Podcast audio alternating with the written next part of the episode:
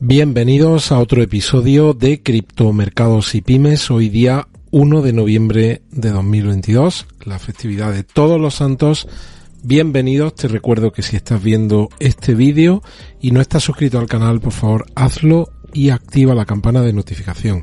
De igual forma, si lo estás escuchando a posteriori en cualquiera de las plataformas de podcast. Y vamos adelante con el episodio de hoy en el que estamos a la espera, como digo, en la portada de la comparecencia de mañana de Jerome Powell, en la que probablemente anunciará una subida de los tipos de interés de 75 puntos básicos.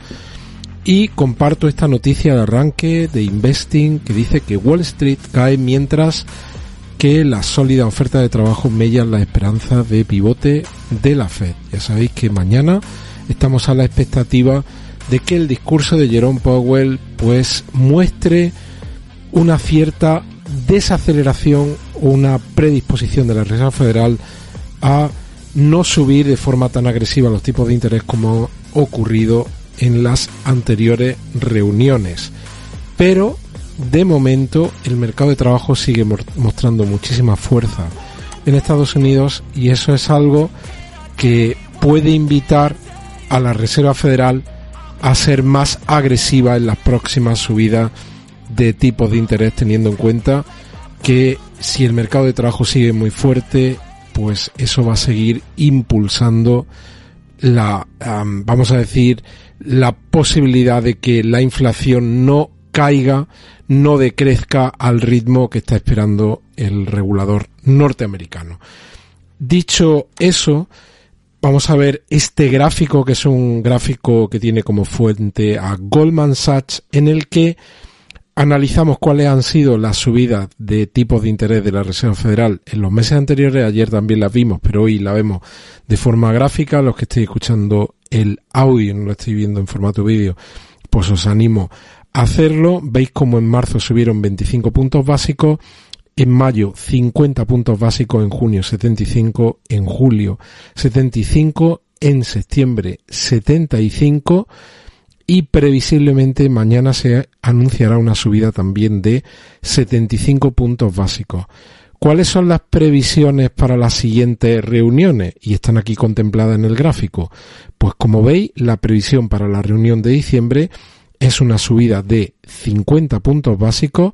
Para la reunión próxima, que ya no sería la de enero, sino de febrero, 25 puntos básicos y para la reunión de marzo de 2023, 25 puntos básicos. Esto nos llevaría, llevaría a los tipos de interés si se cumpliese este escalado de subidas aquí previsto por los analistas de Goldman Sachs, lo llevaría a una horquilla entre el 4,75 y el 5%, que también está en línea con lo que estuvimos comentando en el vídeo de ayer o antes de ayer y también lo que hemos comentado en algunos vídeos anteriores respecto a posible evolución de la curva de inflación y la de los tipos de interés. Las bolsas, ¿qué están haciendo en Europa? Hemos tenido una sesión positiva. El índice inglés ha subido un 1,29, el DAX alemán un 0,64, el CAC 40 francés un 0,98, el Eurostock un 0,93 y el IBEX 35 un 0,35. Y en Estados Unidos ahora mismo con las bolsas abiertas el Dow Jones cae un 0,12, el Standard Poor's cae un 0,36 y el Nasdaq cae un 0,38. El oro está en 1650, sube un 0,58. La plata está en 19,65, sube un 2,81. Y el barril de petróleo, la denominación Brent, sube un 1,83 hasta 94,51. La denominación Texas sube un 1,96 hasta 88,22. El gas natural cae con fuerza, cae un 8,09 y está en 5,84. Y una noticia, pues que suena un poco a noticia conspiranoica, pero que es una realidad en cuanto al suceso que vamos a comentar. El cofundador de MarketDAO, con 29 años, Nikolai Muchan, eh, ha sido encontrado muerto en San Juan, en Puerto Rico, tres días después de que tuitease lo siguiente en su cuenta personal en Twitter. Y este es el tweet literal del cofundador de MarketDAO. Dice, la CIA, el Mossad y la élite pedófila están ejecutando algún tipo de red de chantaje para atrapar el tráfico sexual desde Puerto Rico y las islas del Caribe.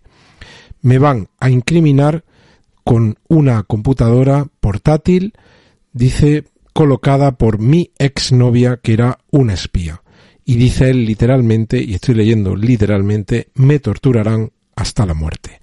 Bueno, pues tres días después de esto ha sido encontrado muerto, en teoría, em, porque la corriente se lo llevó y se ahogó en, en una de las playas de Puerto Rico. Bueno, pues veremos si esto alguna vez tiene algún tipo de esclarecimiento.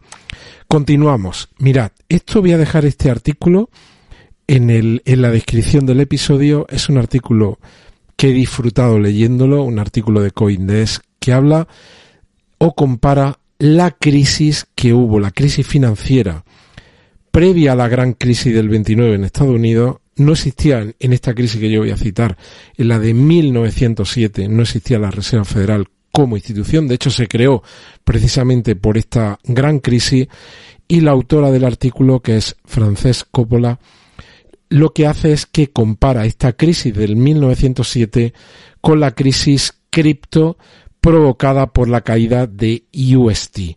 Un artículo muy interesante y que os voy a dejar el enlace en la descripción de este episodio en YouTube. Os animo a leerlo.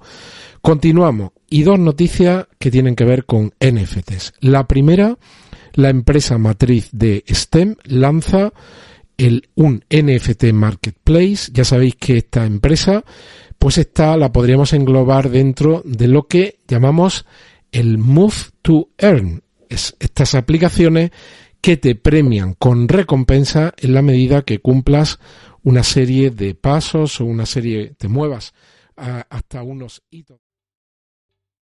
¿Te está gustando este episodio?